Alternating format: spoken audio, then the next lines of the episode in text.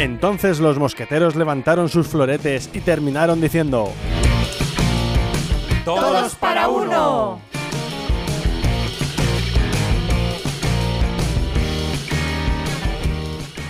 Hola, muy buenas, ya estamos una vez más en Todos para Uno. Este es la cuarta temporada, es el primer programa de la cuarta temporada, qué locura. Vamos como, como un... Flechas. eh, Sí, gracias. ya me salía. Hola a todos. ya estamos con la niña Cristianiel una vez más. Hola. Hola a todos. Y yo, que también estoy. Eh, hemos venido todos, una vez Sí. más. Qué bien. Bueno, pues el tema de hoy es un tema que nos pidió Dayanara, la prima de Eli, y es sobre los derechos humanos. ¿Y por qué nos pidió este tema, Eli? Bueno, eh, nos pidió este tema en relación a todo lo que se estaba escuchando respecto al Mundial de Qatar. Eh, claro, mi prima vive en Ecuador y nos preguntaba un poco que quería saber qué es lo que se decía desde aquí de Europa eh, respecto al, al Mundial. Es verdad que, si no me equivoco, Europa es, es un- el continente que más se ha posicionado ¿no? en relación al Mundial, llamándolo el Mundial de la Vergüenza. Y bueno, quería saber un poco qué, qué es lo que pensábamos que, les- que podíamos hablar sobre ese tema. Ujú, Muy bien. Así que bueno, si queréis os, os cuento un poquito, ¿no? Adelante. Eh, a Qatar se lo criticó desde Europa y desde todo el mundo eh, por muchas razones. Eh, se, bueno, aquí eh, Europa se posicionó en contra del mundial, intentaron boicotearlo, pero no tanto, ¿no? Sí. A media. Exacto. Porque aquí eh, no pasaron todos los partidos, pero algunos, algunos sí, ¿no? Y bueno, los motivos por los que se criticaba eran varios, de que no se respetaban los derechos humanos, entre ellos eh, porque los trabajadores que construyeron la infraestru- la infraestructura del Mundial tenían contratos abusivos, estos contratos se, se denominaban kafala. Esto quiere decir que en sus países de origen eh, había contratistas que les decían, mira, yo te puedo dar trabajo para el mundial, para las construcciones, que no fueron solamente estadios, ¿no? Claro. Eh, y eh, estas personas, para que les guarden ese trabajo, pagaban entre 500 y 4 mil eh, dólares. Claro, tenían que pedir un préstamo porque eran personas eh, de, que no tenían un, un De buen... bajos recursos. Exacto, bajos recursos. Y luego cuando llegaron ahí les decían, por ejemplo, te vamos a pagar 300 dólares mensuales y cuando llegaron ahí no les pagaron eso, sino que le dijeron, mira, no, yo te voy a pagar 150, por ejemplo, ¿no? Y no tenían derecho a reclamar porque, claro, estaban trabajando con alguien que no les había contratado y además eh, las leyes cataríes no... eh, No o sea, no, protegen. tenían, no, pro- no les protegían a ellos porque el contrato no era... Estaba fuera del país. Exactamente. Mm.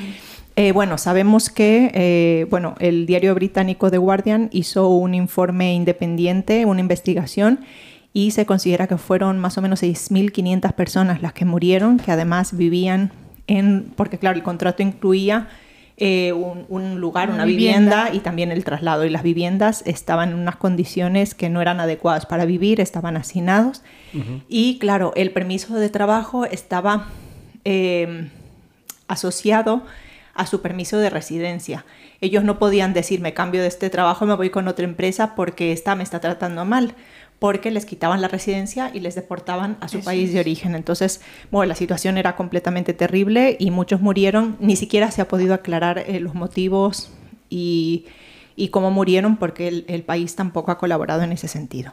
Otra cosa que se... mía.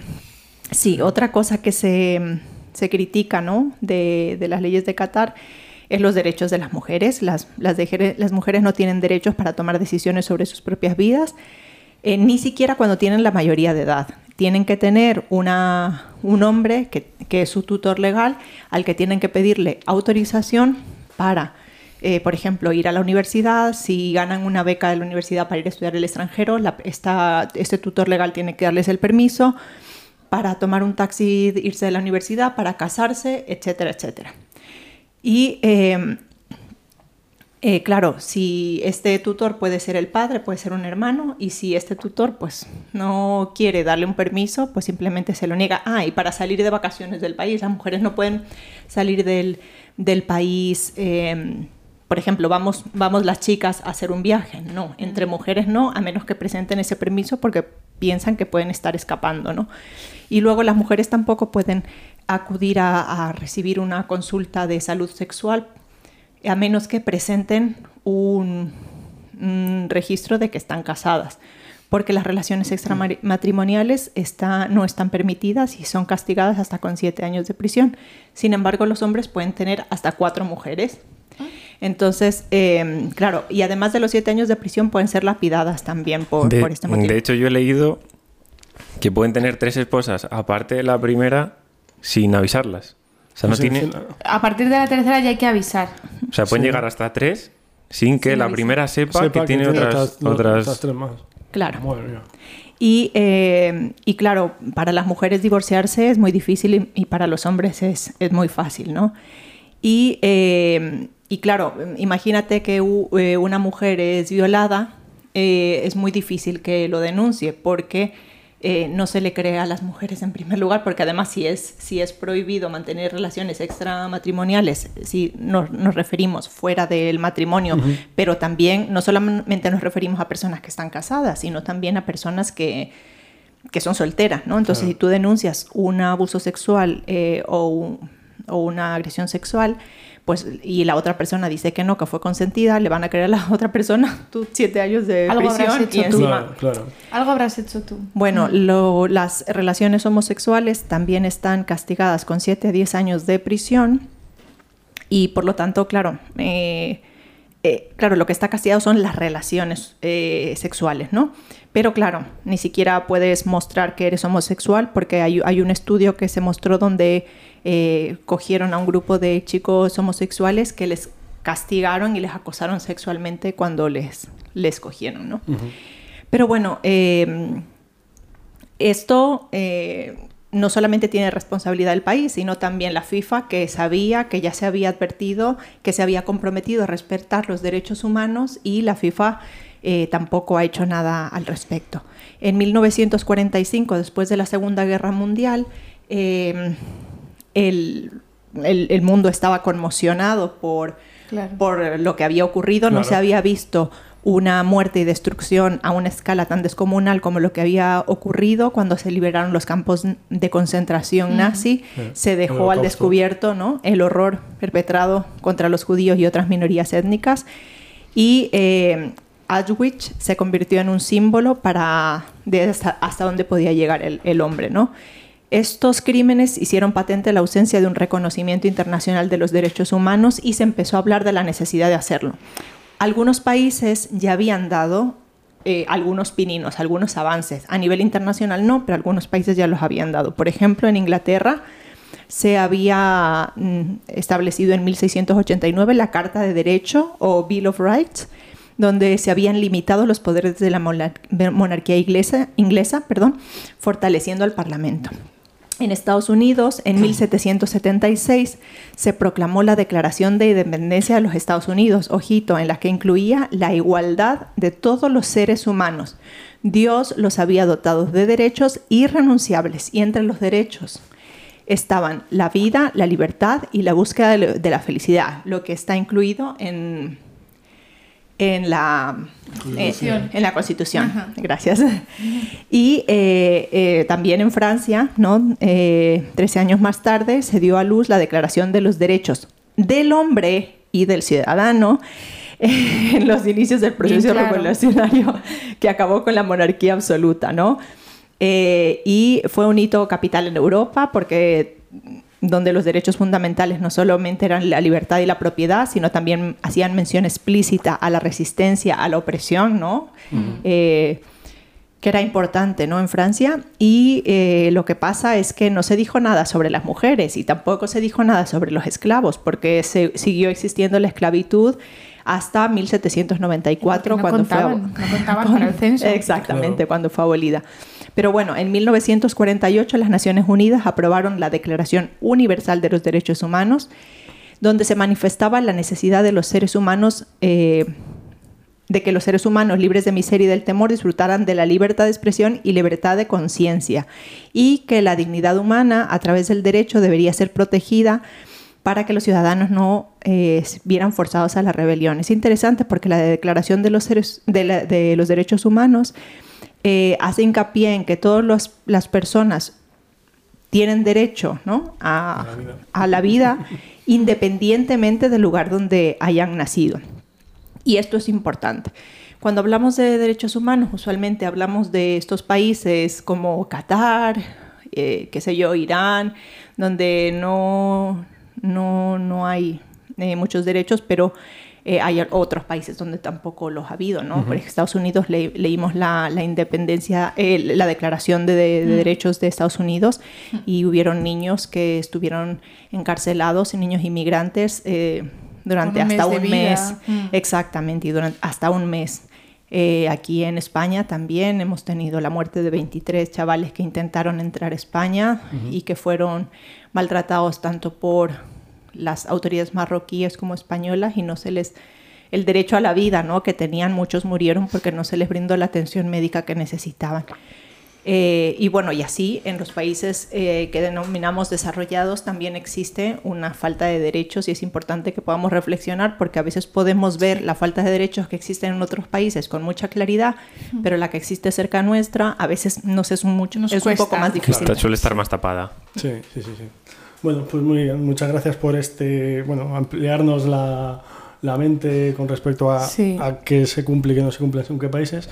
Y yo os traigo una película que va por ahí también. Eh, van por ahí los tiros, nunca mejor dicho. Eh, es una película del 2006 que se llama Diamante de, Diamante de Sangre, eh, dirigida por Edward eh, Zwick o algo así, eh, que es un director que trabaja con gente muy guapa, porque en Leyendas de Pasión trabajó con Brad Pitt, en El último Samurai trabajó con Tom Cruise y en este Diamante de Sangre trabaja con Leonardo DiCaprio. Bueno, Bien. bueno. Bien, eh, esta película está ambientada en, en Sierra Leona en el 99, en el año 99, donde hubo una guerra mundial, una guerra civil, perdón. Esta película, aunque eh, no está basada en hechos reales, ya sabéis que a mí no me gusta tratar, tratar películas que estén basadas en hechos reales, sí está ambientada en algo real, como fue esa guerra y cómo es el, el- el abuso que hay a, la- a las- a esas personas y a esos países eh, porque tienen diamantes y se, se consiguen de una manera muy ilegal, ¿vale? Eh, todo gira en, cua- en- en torno a tres personajes. Eh, Solomon Bundy, eh, interpretado por Jimon Honson, eh, que es, bueno, lo hemos visto en Gladiator, en La Isla, en un montón de películas. Él es pescador y se convierte, entre comillas, en buscador de diamantes cuando un grupo de guerrilleros entra en su aldea y le llevan para. le obligan a que sea buscador de diamantes, ¿vale? Por otro lado, está Danny Archer, que es Leonardo DiCaprio, que es un mercenario, eh, hace de sudafricano. De hecho, hubo polémica porque él hacía acento sudafricano y se quejaron porque decían que parecía que estaba borracho. Eh, entonces, bueno, él es un, un mercenario que trafica con diamantes y además le debe dinero a su ex, a su ex coronel. ¿Vale? Entonces, depende de eso, de conseguir diamantes para ese hombre y a la vez trafica también con armas, etcétera, etcétera. Bien, y por último está Maddie Bond, que es Jennifer Connelly, que es muy conocida también, ganó un Oscar con Una mente maravillosa, salió en Dark en El laberinto. Y ella es una, eh, una periodista que quiere sacar a la luz el tráfico de diamantes que hay en Sierra Leona. Bien. Entonces, bueno, eh, en un momento dado, la película, eh, al principio, Solomón encuentra un diamante muy grande, muy peculiar, que sabe que eso le va a dar la libertad. A él y a su familia. Es verdad que tiene que encontrar a la familia porque les han separado. Eh, ¿Cuál es el problema? Que él lo entierra y en ese momento entran otros guerri- guerrilleros, claro, como está en una guerra civil, y tiene que, que irse, le meten en la cárcel y tal. Por otro lado, el hijo de Solomón es reclutado por la guerrilla, que esto es un problema. Entonces, cuando él se entera de que su hijo está en la guerrilla, quiere ir a por su hijo. Y para ello necesita a, el personaje de, de- de DiCaprio, Archer, para, bueno, porque él es militar o ha sido militar, es mercenario y sabe moverse por esos eh, ambientes. Pero a su vez conocen a esta periodista y también necesitan de ella. ¿vale? Entonces, al final es una película en la que los tres nece- se necesitan entre ellos por distintos intereses. ¿Bien? Eh, el caso es que, eh, bueno, no, no os voy a contar más de la película porque, bueno, os invito a que la veáis, es muy dura en algunos momentos, pero es muy interesante porque estas cosas también hay que tratarlas, evidentemente. Y lo que, lo que el trasfondo que hay en esta película, que es una de las cosas de las que se habla, es cómo eh, en los países eh, ricos eh, mm, adquieren estos diamantes de una manera ilegal, es decir, a través de estos mercaderes, como es el de Leonardo DiCaprio, consiguen esos diamantes y los traen a Europa, a Europa o a otras partes de- del mundo. De hecho, decían que un tercio de esos diamantes iban para Estados Unidos. Y a su vez sale una escena en la que eh, DiCaprio explica cómo él le da, mm, cuando consigue esos diamantes, va a Londres, se lo da a otro, a otra persona y esa persona los guarda en, en grandes cámaras, en grandes eh, bancos eh, y los tiene almacenados como stock, como quien dice. ¿Por qué? Porque dicen, porque claro, si los vendiésemos todos, se- se- serían más baratos y no nos interesa que sean baratos. Entonces es, es un poco la, la pescadilla que se muerde la cola. Es decir, el país rico eh, explota al pobre, eh, se lleva el dinero y en el país rico, o sea, el país pobre necesita esa mano de obra barata e ilegal para que a su vez eh, se lo pueda- le puedan dar el diamante a, a esa gente. A mi juicio, no, quizás sea muy fácil decirlo, pero si el país rico mm, respetase que ese país tuviera diamantes y que fuera ese país el que gestionase los diamantes, no habría esa explotación. ¿no? Claro. Pero entonces los intereses cambiarían. Claro, los intereses cambiarían, ¿no? Y de hecho, el, claro, el, se ve también el, el hijo que es, un- que, es, que es guerrillero, ves niños de la guerra, ¿no? Los famosos niños de la guerra. Claro, y eso es muy duro porque eh, digo que es una, una película eh, ficticia, pero está basada en hechos reales. Claro. Está Sí, los niños soldados esos han estado toda la vida. Toda la vida. Toda la vida. Y, y bueno, eh, al final nos habla la película, ¿no? Lo típico de que cuando acaba dice que hay una cosa que se llama el Tratado Kimberley, que es un tratado que hicieron algunos países europeos de la Unión Europea, si queréis lo leo. Eh, el Tratado Kimberley es un certificado diseñado para evitar que los diamantes conflictivos, o estos diamantes de sangre que se llaman, entren en el mercado de los diamantes, ¿vale? Eh, intentando de esta manera garantizar que, que este mercado eh, no financie guerras ni abusos en los derechos humanos, ¿vale? Es decir, hay, pues eso, algunos países, entre ellos la Comunidad Europea o algunos de la Comunidad Europea, que intentan que los diamantes que entren sean en- entre- Limpios. Claro, entren de una manera legal. Sí. Sin embargo, la película también acaba que dice que aún así eh, se nos dice que hay diamantes que aún llegan de una manera ilegal a- pasa, ¿no? a, Europa. y a Siempre habrá mercado negro y siempre habrá. Efectivamente, ¿vale? Gente Y- que no respete. Claro, y luego igual dice que hay eh, como 200.000 niños de, de la guerra, ¿vale? Y este tratado, para acabar, fue de en el 2003, cuando se Mm. dictó, ¿vale? Así que bueno, hasta aquí esta película, insisto, os invito a verla, porque yo la recordaba buena, la he vuelto a ver y de hecho sí, es verdad. Duri- durilla, Es pero. durilla, pero bueno. Pero bueno. merece la pena. Bueno, sí, sí. Muchas Así que bueno, gracias. a vosotros. ¿Tú, Cristian, de qué querías Pues yo quería un poquito hilar lo que, lo que ha comentado Eli sobre países que todavía siguen con ciertos como limitaciones de los derechos humanos, pero que, vale, todos con, hablamos, siempre que pensamos en esto, pensamos en Qatar, en Irán, Ujú. en estos países de, de Oriente Medio. Sí que quiero recalcar un- una situación de, de Irán y es la, el- la mm, persecución que ha habido hacia todos los que son defensores de los derechos de las mujeres. El último caso muy sonado ahora con el tema del mundial ha sido un futbolista condenado a la horca por defender a Por simplemente defender. defender los derechos de las mujeres, Sí, simplemente por hablar a favor, manifestarse. sí, Sí, exacto. sí. Claro, claro. Le habían avisado y tal, pero bueno, él aún así lo hizo. Ujú. Amenazaron a su familia para que no saliera todo esto a la luz. Al final salió a la luz y, y demás.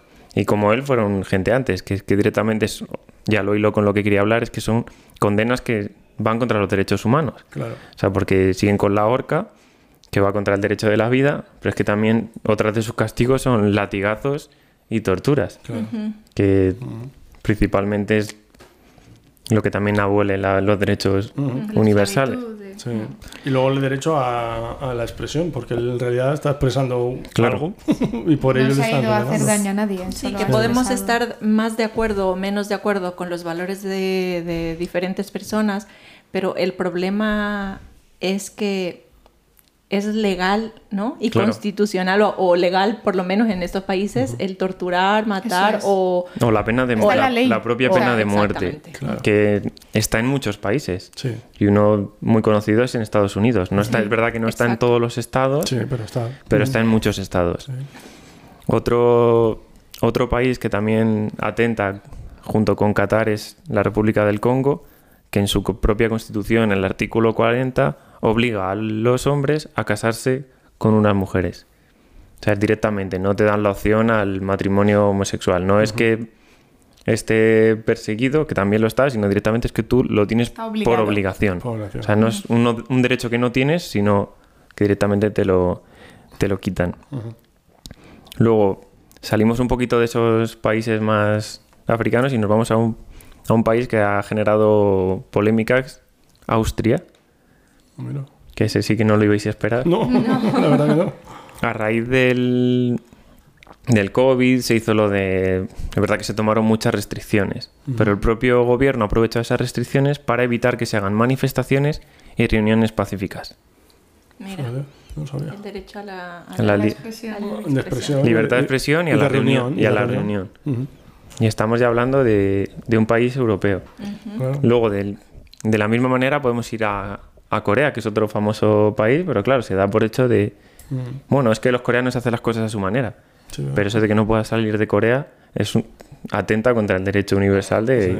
de la movilidad. Ujú. O sea, que parece que, que sí, que todo está en Oriente Medio, pero, Pero pero no. Tenemos cosas en, en América, tenemos en Europa y tenemos en, en Asia. en Asia. Ujú. Así que bueno, saliendo de esto que es un poquito terreno Turbio. pantanoso, quiero comentaros, haceros un pequeño concursito de, sobre cinco leyes que para mi punto de vista aparentemente son absurdas y a ver si adivináis de qué país son.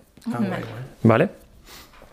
Primero empezamos con la prohibición de chicle, de con- masticar chicle. de consumir chicle, con sanciones de hasta 1000 euros. ¿Vale? Os doy tres opciones. Sí, esta creo que me la sé. Ah, me suena, Pero- pero, pero no de- recuerdo dónde lo oí, sí. Pero que no se puede, o sea, se venden, pero no se pueden No, no, no, consumir. lo puedes, No, solo no los puedes. puedes comprar con receta médica. Perdón, Con prescripción. No los puedes comprar, no es libre consumo. estoy flipando. Vale.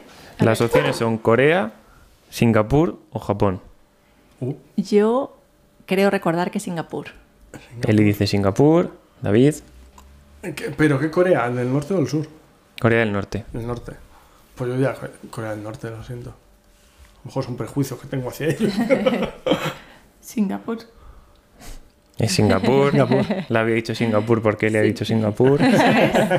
Yo creo que es porque, porque tiran los chicles al suelo y eso está muy mal visto. Es porque el consumo de limpieza ha aumentado.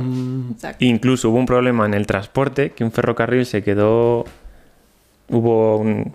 un- Es que no sé si fue un, llegó a ser accidente, pero bueno, un- como un pequeño descarrilamiento a causa del chicle. Entonces decidieron cortar el chicle en todo... De chicle. ¡Qué locura! Esta dentro de todas es la que tiene más justificación para mi gusto, pero bueno, ¿Y dónde fue? en Singapur, En Singapur, en Singapur. con el- llevar el vehículo sucio. Con- que luego os diré la pena, La sanción. porque la sanción viene en, el, en la moneda del país y no quiero daros pistas. Vale. Las opciones son Yugoslavia, Serbia o Rusia. Llevar el coche a Rusia. O sea, Rusia. Ah, pues, pues Rusia. yo digo, yo digo Rusia. Rusia porque creo que vi hace poco, pues eso, que con el tema de la nieve y con el, pues la, la ciudad, ¿no? La contaminación, pues que se ponía como una capa eh, gris fea que impi- impedía ver las matrículas del coche. Entonces no podían poner multas. Creo recordar eso que lo vi en un documental. Vale. Pues yo también digo Pues Rusia. también- a ver, lo iba a decir, lo iba a decir de por sí, pero claro, tiene sentido. ¿no? Sí, es, Rusia. No Por el el- tema de la nieve. No he leído, Claro, en donde lo he sentido. leído no lo explicaban correctamente, pero sí que te decían que hasta 2.000 rublos es la sanción de... O sea, no es mucha sanción, Ya. son más los 1.000 euros del chicle en, en Singapur, pero sí. Ves- el color amarillo. Perdón. Vestir- El color, vestir- vestir el color color amarillo. está prohibido. Ah, pero vestir, o Vestir, cualquier cosa Llevar- un coche, amarilla. un coche amarillo. Todo lo que es amarillo. Pero bueno. Vale, a ver. ¿qué Las opciones son Vietnam, Malasia o Tailandia. Vietnam, mira, me voy a lanzar yo el primero. Vietnam me suena. Yo, Malasia. Yo también, Malasia. Yo- Malasia. Ah, sí, es Malasia. Sí, Hoy estoy fino yo. Y la, la justificación o el por qué lo hizo el gobierno es porque hubo, una man- hubo una- muchas manifestaciones y los manifestantes iban todos de amarillo. Entonces, Para no volver a ver. prohibieron el amarillo Claro, claro. y tú si vas, realmente te pueden arrestar. Ala. O sea, si llevas una camiseta amarilla o algo Hola, amarillo, te pueden arrestar. Te pueden arrestar. O sea, esas cosas parecen tontería, pero hay que saberlas cuando vas a otro país. Porque No, claro, no, tú, desde vas, luego. tú vas de amarillo, pues te gusta el amarillo, por lo que sea, y te detienen. Qué fuerte. La siguiente, trepar árboles. Ah, No se pueden trepar árboles. Canadá, Islandia o Noruega. Vale. Canadá. Eh, Sí, yo también diría Canadá. ¿sí? Eh, Islandia. David. No, Canadá, Canadá. Canadá. Creo que llevo un punto. ¿Por qué? Hay- em, la verdad que allí se cuidan mucho los parques en Australia. y, y los tienen como los, al- como los árboles tienen con mucha conciencia de la naturaleza. Entonces prohibieron que todo lo que sea manipular, hablamos de trepar, pero todo lo que implique manipular un árbol, Claro, Quitar claro. cortezas. tú no lo puedes, no lo puedes Ah, hacer. Lo que pasa es que la ley es no se puede No se trepar puede árboles. Porque también intentan pres- preservar árboles milenarios, entonces Ya. es muy complejo. Mm. Ujú. Y ojo, aquí no, no tenía la sanción porque me imagino que dependerá de lo que le hagas al árbol, la sanción será una u otra, Eso pero es no muy había- alto, muy bajo. este es bajito. Este gordito. Ha subido poco. Y ojo a la, a la última, que es mi favorita, que es colarte en una fiesta o un evento privado. Toma. Muy bien. Como la canción Hombre, de que está Mecano. muy mal. Como la canción, Ay, me colé y en tu fiesta me colé. La- las, op- las opciones son Colombia, Argentina o México. Yo digo México. Yo también diría México. Ahí, porque no puedes ver. a- Uy, yo iba a decir México. México. México. Y las sanciones, puedes llegar a estar tres días metidos en, Calabozo, en la cárcel. Bueno, en- Para sí. no ver lo que hay en esas fiestas o contarlo. Sí, claro. Así que bueno, como vemos, hay leyes y todas leyes, estas leyes, quitando la última porque sí que es el colarte que implica un delito, lo demás Sí. son leyes contra la propia... El color amarillo es una libertad, Sí. lo del vehículo realmente... Sí. Mira, soy un guarrete. Lo del chicle es un consumo, realmente están limitando un consumo. O sea, Claro. es verdad que no atentan contra los derechos universales, pero son leyes que rozan Sí, el el absurdo. La lógica. Es lo absurdo, es- la lógica. Sí, sí, sí. Así que bueno, Lavi, ¿tú con qué quieres terminar? Pues hombre, ya que hemos hablado de todo un poco, me gustaría hacer un resumen de las victorias logradas en 2022 en materia de derechos humanos, eh, la amnistía, ¿no? Lo que, lo que se ha conseguido para también saber que existen buenas noticias y que algo se está haciendo por ello, que no todo es malo, Genial. sino que hay gente que está luchando por, por ello, eso Muy es. bien. Entonces vamos a hablar de la liberación de personas encarceladas injustamente, que para mi sorpresa eran muchísimas. Y os voy a contar solo algunos. En 2022, en enero, el profesor universitario Faizullah Halal quedó en libertad tras haber sido detenido arbitrariamente por los talibanes. Arbitrariamente, en la calle. En Honduras, los ocho defensores de Guapinol, presos de conciencia, defensores del derecho de, al agua, quedaron en libertad incondicional en febrero tras pasar más de dos años encarcelados por su activismo de derechos humanos. Fíjate. O sea que los propios de activistas del derecho humano han conseguido sacar a los que abogaban por ello. Sí, sí. Y efectivamente. Al mes siguiente, en la vecina Guatemala, el ambientalista indígena maya y preso de conciencia Bernardo Caal Xol fue puesto en libertad poco después de haber sido encarcelado por cargos falsos relacionados con su activismo. Ese mismo mes de marzo, en otro lugar del globo, Sudán del Sur, Magai Matiop Non, en favor del cual se emprendieron más de 700.000 acciones durante Escribe por los Derechos 2019, fue escarcelado tras haber sido condenado a muerte en 2017 cuando tenía 15 años. Qué fuerte. Madre mía. En agosto quedó en libertad el maestro de escuela Hridai Chandra Mondal detenido por hablar en sus clases sobre la diferencia entre ciencia y religión. Posteriormente se retiraron todos los cargos en su contra. Mira, solo por hablar de la diferencia Claro, que hay. claro. En mayo, Israel puso fin a la detención administrativa de Amal Nakleh, palestino de 18 años que sufre una enfermedad autoinmune crónica. El doctor Mohamed Al-Qudari fue excarcelado en Arabia Saudí en octubre tras pasar más de tres años en detención arbitraria junto con su hijo, el doctor Hani Al-Qudari. Ambos habían sido condenados a penas de prisión por cargos falsos. Hani Al-Qudari sigue en la cárcel, a pesar de que su condena terminó en febrero, y Amnistía todavía sigue luchando eh, Para para, que sea puesto en libertad pronto.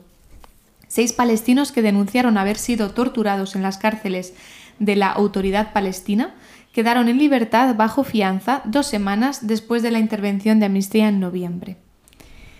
Y gracias al apoyo de Amnistía Argentina, una familia ucraniana en, en Argentina, perdón, una familia ucraniana pudo escapar de la guerra e instalarse en Argentina en noviembre. Y en Yemen, el periodista Yunis Abdel Salam quedó en libertad en diciembre tras haber pasado más de un año detenido arbitrariamente, otra vez, por ejercer de forma pacífica su derecho a la libertad de expresión. Así que hasta aquí las noticias de la gente que ha conseguido, pues uno, que se ha conseguido Claro. salir de la prisión. Vamos a hablar de la justicia para las familias, rendición de cuentas de quienes cometen abusos. En Malawi, un tribunal hizo justicia en abril al declarar a 12 hombres culpables del homicidio en 2018 de McDonald Masambuca, un hombre con albinismo. Ahí pues, si no lo hubieran luchado, pues era totalmente normal. En junio se hizo por fin justicia parcial- parcialmente por el asesinato en 2016 de Berta Cáceres, que era de mm, Berta- Honduras. Honduras, Honduras. activista ambiental y en favor de los derechos de los pueblos indígenas, al dictarse pena de prisión para David Castillo como coautor de su muerte, solo por ser un activista. En noviembre, la Oficina Federal de Investigación de Estados Unidos, el FBI, informó al gobierno israelí de su intención de llevar a cabo una investigación sobre el homicidio, en mayo, de la periodista palestina-estadounidense Shiren Abu Akleh a manos de un soldado israelí.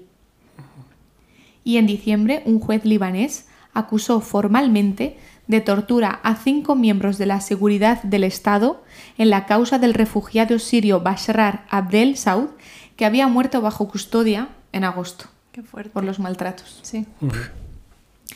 Y bueno, continúan los avances hacia la abolición mundial de la pena de muerte, de lo que hablábamos antes. En enero entró en vigor la abolición de la pena de muerte para todos los delitos en, Kaz- en Kazajistán. Creo que es un logro. Le siguió Papúa Nueva Guinea, que en abril abolió la pena capital 30 años después de haberla reintroducido. Qué. Reintroducido. O sea, no la tenía ni la Eso vuelvo a es. meter. Madre mía. El presidente de Zambia anunció en, ma- en mayo a través de las redes sociales que el país iniciaría el proceso de dejar de utilizar la pena de muerte y en junio el gobierno de Malasia inició el procedimiento también para eliminar la pena de muerte preceptiva para 11 delitos. Para lo del color amarillo no, pero No, para esto sí. eso no. En septiembre entró en vigor una nueva ley que eliminaba la pena capital del Código Penal en Guinea Ecuatorial. Y mientras la inmensa mayoría de países del África subsahariana donde aún existe la pena de muerte para todos los delitos, como Kenia, Malawi, Uganda, Zambia y Zimbabue, continuaron sin llevar a cabo ejecuciones.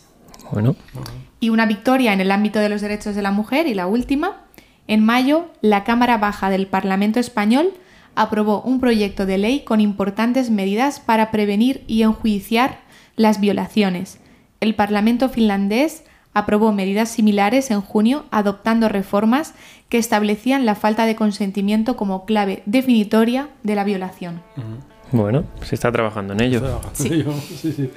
Y además lo bueno es que en según qué sitios, si ya hay eh, jurisprudencia, es decir, si ya se ha, habido delitos que ya no se cometen, o sea, que ya no se consideran delitos, etcétera, se pueden atar a ellos para que si- siga, bueno, siga haciéndose justicia. ¿no? Sí, Claro. y es importante también recordar que no hacer nada o no decir nada no ayuda en estos casos, Eso es. sino Claro. debemos levantar la voz. Claro. Eh, no solamente por esos países que nos quedan lejos, sino también por, Claro, por lo- sí, sí. nuestros Están propios cerca. países donde siguen ocurriendo, en todos los países siguen ocurriendo Sí. eh, violaciones a los derechos humanos. Y si es necesario, pues vamos a una manif- manifestación vestidos de amarillo.